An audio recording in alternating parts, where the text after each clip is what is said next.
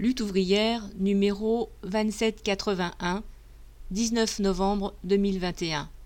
À la une, abat l'Europe forteresse, liberté de circulation et d'installation pour les migrants. Éditorial. Abat l'Europe forteresse, travailleurs, unissons-nous. Ce qui se passe à la frontière de la Pologne et de la Biélorussie est révoltant. Près de 3000 migrants sont massés à cette frontière, et dorment dans la forêt, dans l'espoir d'entrer en Pologne sans être refoulés. Exténués par les jours et les nuits passés dans le froid, sans nourriture, une dizaine de personnes sont déjà mortes. Chaque jour qui passe menace de faire de nouvelles victimes. Les dirigeants européens accusent le dictateur biélorusse d'avoir favorisé l'arrivée de migrants à la frontière pour déstabiliser l'Europe. Et ils s'indignent de ce qu'il aurait, guillemets, instrumentaliser et manipuler les migrants. C'est vrai, mais que font-ils d'autre, eux, si ce n'est les laisser souffrir et mourir? Quand ils ne laissent pas les migrants mourir aux portes de l'Union européenne, ils s'arrangent pour qu'ils restent enfermés dans les mouroirs que sont les camps au Liban, en Libye ou en Turquie, ou qu'ils restent prisonniers de leur pays d'origine comme l'Afghanistan, ravagé par la guerre, où la famine pousse des familles à vendre leurs enfants. Oui, la palme du cynisme revient aux dirigeants européens, car les candidats à l'immigration ne demandent qu'à arriver par des voies sécurisées et légales pour demander l'asile. Au lieu de cela, ils se retrouvent sous la dépendance de passeurs sans scrupules et traqués comme des criminels. Et nul besoin d'aller en Pologne pour constater que les dirigeants européens se moquent du sort des migrants. Il suffit d'aller à Calais ou à Grande-Sainte, où des milliers d'entre eux tentent de rallier l'Angleterre et subissent une traque incessante. Parmi les millions de Syriens, d'Irakiens et d'Afghans qui sont chassés de chez eux par les guerres, les destructions et la misère, seule une petite fraction tente de rejoindre l'Europe développée.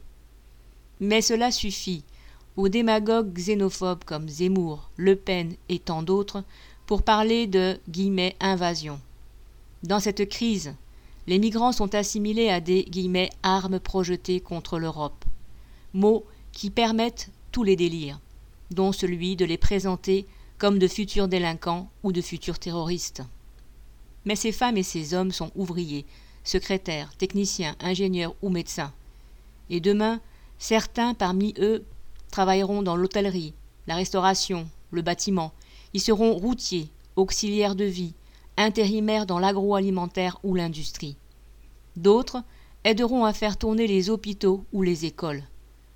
Parmi leurs enfants, il y a peut-être de futurs footballeurs ou des champions d'échecs, à l'image de cette jeune Syrienne de 14 ans, Lynn Yaji, sans papier, qui a remporté le championnat de France. À côté de ceux qui deviendront ainsi très connus, il y aura tous ceux qui travailleront avec nous.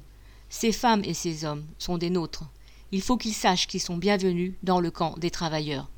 Il y a déjà eu trop de morts, trop de naufrages et de drames.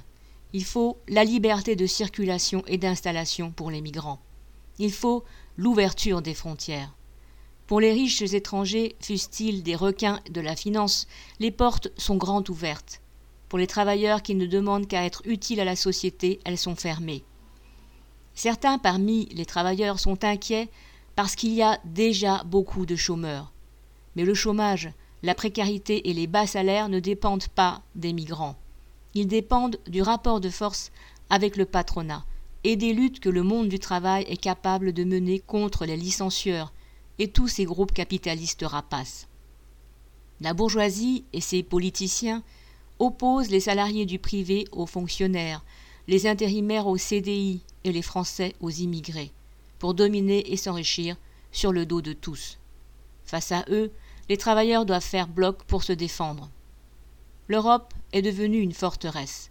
La crise et les politiques anti-ouvrières menées par tous les gouvernements, de gauche ou de droite, y ont fait prospérer les partis souverainistes anti-immigrés. L'extrême droite, championne du repli sur soi, pousse les politiciens dans un sens de plus en plus réactionnaire et même raciste, comme le montre la surenchère des mesures anti-immigrés à laquelle participent les candidats à la présidentielle de droite et même de gauche. si nous n'y prenons pas garde, la barbarie du monde, la xénophobie et les guerres nous emporteront. Le nationalisme, la méfiance généralisée nous ont déjà rattrapés. Les travailleurs conscients doivent prendre le contre-pied de cette évolution délétère. Le capitalisme brasse les travailleurs du monde entier. Nous pouvons en faire une force, à condition d'être conscients d'appartenir à un même camp, le camp des travailleurs, dont l'intérêt est de révolutionner la société de fond en comble. Nathalie Arthaud.